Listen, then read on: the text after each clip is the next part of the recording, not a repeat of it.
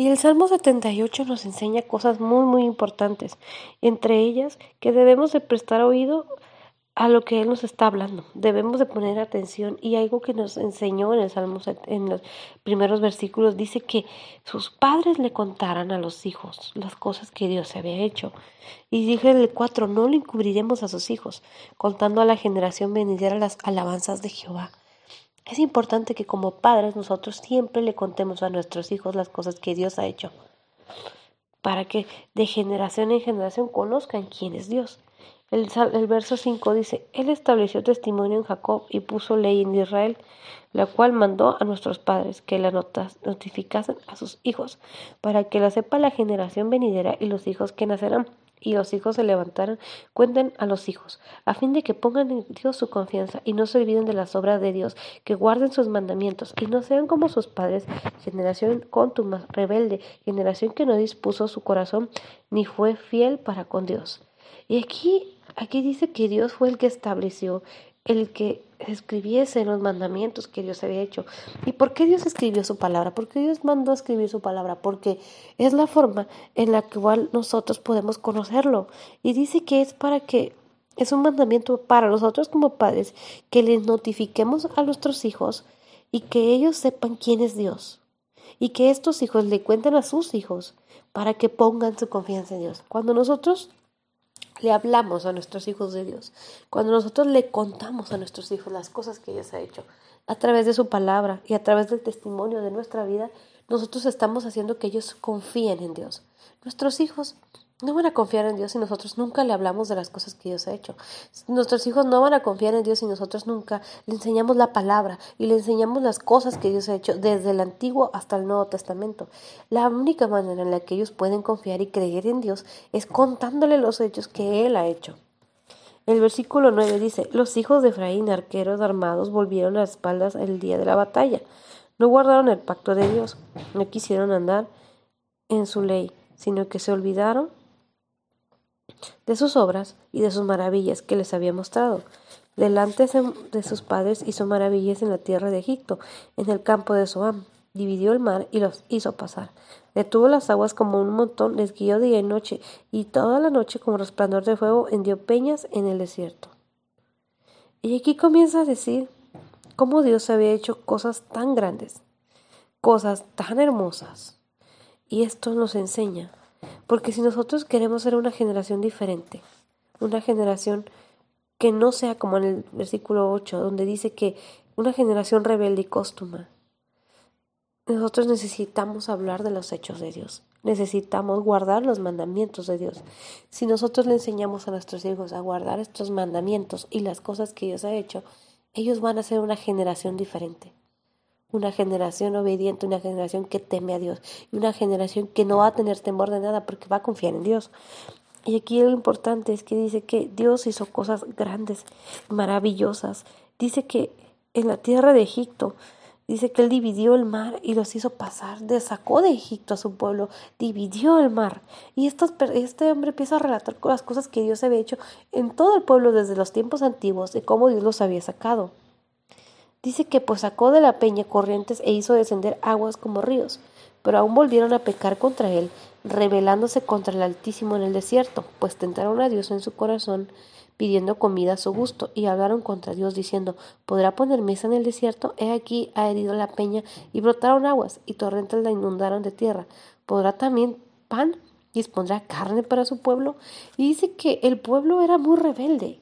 El pueblo, cuando Dios lo sacó, comienza a relatar cómo el pueblo se comportaba de una manera muy exigente. Dice que Dios sacó agua de las peñas, hizo, hizo descender agua del río en los desiertos, imagínense el poder de Dios. Sin embargo, dice que las personas aún volvían a pecar contra Dios por su rebeldía. Y cada vez que estaban en el desierto, esos 40 años siempre estaban tentando a Dios pensando, preguntándole si Dios podría poner mesa, que si Dios nos iba a dar carne, que si Dios iba a darles pan. Y estas personas tenían un corazón rebelde. Y en el 21 dice, por tanto oyó Jehová y se indignó. Se encendió el fuego contra Jacob y el furor subió contra Israel, por cuanto no había creído a Dios, ni, sabían, ni habían confiado en su salvación. Sin embargo, mandó a las nubes de arriba y abrió puertas de los cielos e hizo llover sobre ellos maná para que comiesen y les dio trigo de los cielos hasta saciarles. Y aquí vemos algo muy importante que nos enseña este salmo, porque dice que cuando nosotros renegamos, cuando nosotros cuestionamos a Dios, cuando nosotros preguntamos, ¿será que puede Dios ayudarme? ¿Será que Dios tendrá el poder? Cuando nosotros dudamos de Dios y cuando nosotros de alguna manera nos afanamos y nos preocupamos y nos quejamos de lo que Dios hace, dice que Jehová escucha todo lo que nosotros decimos. Jehová escucha nuestra queja, Jehová escucha nuestro reto, Jehová escucha nuestras dudas. Y dice que se encendió su furor. Creo que una de las cosas que hace que Jehová se indigne contra su pueblo es cuando nos quejamos sin tener argumentos, sabiendo que Dios, si Él lo ha prometido, lo va a hacer. Entonces dice que aún así Dios les mostró su poder, porque Él es un Dios bueno, misericordioso. Y como no habían creído y no habían confiado en Él, dice que, sin embargo, a pesar de que Dios le había molestado todo eso, tuvo misericordia y dice que les mandó pan del cielo, medio maná. Dice que este pan no era cualquier pan, porque aquí en el versículo, en el versículo 25 dice, era un pan de noble. No era un pan como cualquiera de ellos habían comido. No era un pan que los pobres podían comer. Era pan de gente que, noble, de gente rica. Y aún así Dios, a pesar de sus quejas, se los dio. Y luego dice, movió el solano en el cielo y trajo con su poder viento del sur. Hizo llover sobre ellos carne como polvo, como arena del mar y mar aves que vuelan. Las hizo caer en el campamento, alrededor de sus tiendas, comieron y se saciaron. Les cumplió pues su deseo. No habían quitado de sí su anhelo, aún estaba la comida en su boca. Cuando vino sobre ellos el furor de Dios, e hizo morir a los robustos de ellos, y derribó a los escogidos de Israel. Y aquí vemos algo importante, hermanos. Dios le había mandado pan, pero las personas querían carne. Y cuando la carne quiere satisfacerse y cuando pedimos carne para satisfacer nuestros deseos y para satisfacer lo que nosotros queremos, ahí es donde podemos ver cómo la ira de Dios se desata sobre los hijos que son desobedientes y rebeldes. Y dice que Dios, cuando ellos le pidieron carne, llegó un punto en que Dios les mandó carne a tal punto que dice que cayeron en medio del campamento, dice, alrededor de sus tiendas cayeron aves.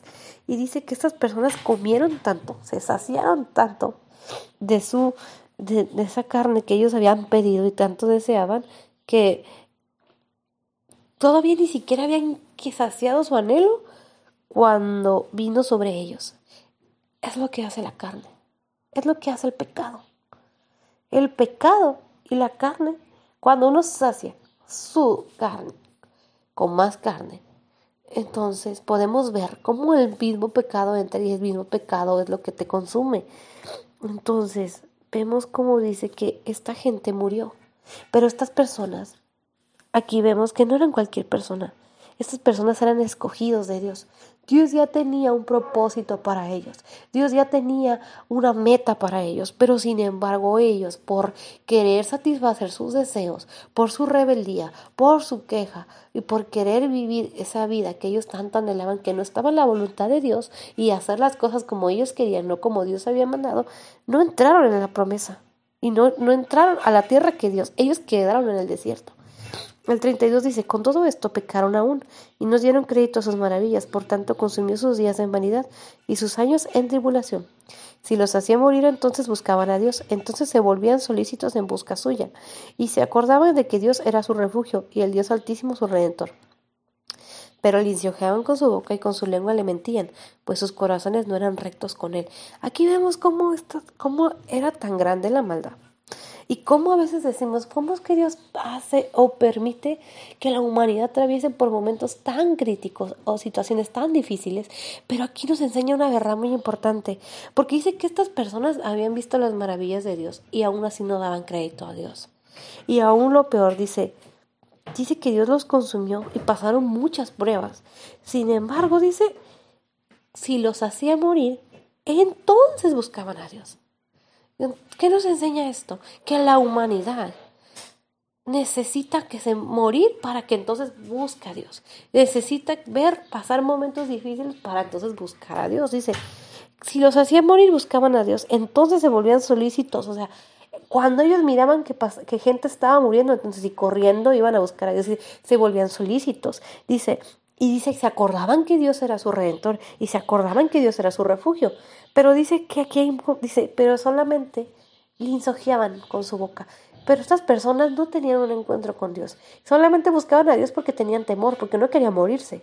Aún en estos tiempos vemos como con todo lo que está pasando hay mucha gente que dice que busca de Dios, sí, pero una vez que pase todo esto, una vez que, que se encuentre una cura o una vez de que todo esto termine, dice nada más van a ser de boca, sí, en el momento de angustia, ahorita porque está la prueba, ahorita porque está eh, el, ahora sí que la enfermedad, pero después se va a ver si realmente su corazón estaba con Dios, dice, su corazón es recto, si su corazón estaba conforme a la voluntad de Dios. Porque muchas personas tienen que pasar momentos y, momentos de, difíciles, de tribulación, de muerte, para buscar a Dios. Pero no, eso no significa que su corazón sea recto. Porque una vez que pasan, entonces ellos vuelven a cometer los mismos errores de antes. El 38 dice, pero el misericordioso perdonaba la maldad y no los destruía, y apartó muchas veces su ira y no despertó su enojo. Se acordó de que eran carne, sopló que va y no vuelve. En todo, cuando ¿Cuántas veces se rebelaron contra él en el desierto? Lo enojaron y el yermo, y volvían y tentaban a Dios, y provocaban al Santo de Israel. No se acordaban de su mano, del día del que redimió la angustia, cuando puso en Egipto sus señales y sus maravillas en el campo de Zoán y se volvió a sus ríos en sangre y sus corrientes para que no bebiesen. Envió entre ellos enjambres de moscas que los devoraban y ranas que los destruían. Dios también a la oruga de sus frutos y sus labores a la langosta. Sus viñas destruyó con granizo y los higares con escarcha. Integró el pedísculo las bestias y sus ganados a los rayos. Envió sobre ellos el ardor de su ira, enojo, indignación y angustia, un ejército de ángeles destructores. Y aquí vemos cómo nos, enseña esta palabra, que Dios, a pesar de que los conocía y sabía que su corazón no era recto, Dios no los destruía. Dios no nos ha destruido, hermanos. Dios ha tenido misericordia de la humanidad. Y dice que muchas veces apartó su ira. Muchas veces Dios ha apartado su ira de nosotros. Y no hemos sido destruidos porque ha tenido misericordia. Dice, porque Él se acordó que eran carne. Él conoce nuestra condición y sabe lo débiles que somos y conoce que somos un soplo que va y no vuelve. La vida es muy frágil, hermanos. La vida es demasiado frágil. Por eso Dios tiene misericordia de nosotros, porque somos su creación. Dice, pero aquí comienza Él a decir y a recordar cuántas veces ese pueblo no se rebeló en el desierto. Dice, muchas veces se rebelaron y lo hicieron enojar. Realmente molestaban a Dios porque realmente era un pueblo muy, muy rebelde, muy necio. Y dice, siempre iban, pedían y luego volvían y tentaban a Dios. Todo el tiempo estaban tentando a Dios, cuestionándolo, preguntándolo, dudando. Y dice que no se acordaban de su mano. Dice, se olvidaban de lo que Dios había hecho de ellos. Aún Dios haciendo milagros. Dice, ellos pasaban el, tiempo y se olvidaban y volvían a tentar a Dios. Y dice que estos este pueblo pasó por terribles, terribles angustias. Dice, este pueblo vio y fue testigo de las cosas que Dios hizo en Egipto. Y aún así se les había olvidado de cómo Dios había hecho las señales en Egipto. Dice, Dios dispuso camino a su furor, no eximió la vida de ellos de la muerte, sino que entregó su vida a la mortandad Hizo morir a todo primogénito en Egipto, las primicias que sufriesen en las tiendas de Can. Hizo salir a su pueblo como ovejas y los llevó por el desierto como un rebaño. Los guió con seguridad de modo que no tuvieran temor. El mar cubrió a sus enemigos. Aquí comienza a recordar todo lo que Dios hizo en Egipto. Todas las señales que mandó, todas las plagas. Dice que hizo hasta morir al primogénito en Egipto para que ellos pudieran salir, dice. Lo sacó de Egipto, del de, pueblo de esclavitud, como ovejitas, dice, y él fue el que los guiaba. Dice que los guió con seguridad. Él las iba pastoreando. Abrió el mar, dice. Los trajo después de las fronteras a su tierra santa a este monte que ganó su mano derecha. Echó las naciones delante de ellos, con cuerdas repartió sus tierras en heredad, e hizo habitar en sus maradas a las tribus de Israel. Dios lo sacó del desierto, abrió el mar, hizo milagros ahí. Dice, quitó las naciones para que ellos pudieran entrar a la tierra prometida.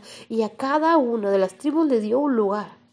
Les dio una tierra para que ellos pudiesen habitar. Sin embargo, en el 56 dice, pero ellos tentaron y enojaron al Dios Altísimo y no guardaron sus testimonios sino que se volvieron y se rebelaron como sus padres, se volvieron como arco engañoso, le enojaron con sus lugares altos, le provocaron el celo con sus imágenes de talla, lo oyó Dios y se enojó, en gran manera aborreció Israel, dejó por tanto el tabernáculo de Silo y la tienda que habitó entre los hombres, y entregó a cautiverio su poderío y su gloria en mano del enemigo.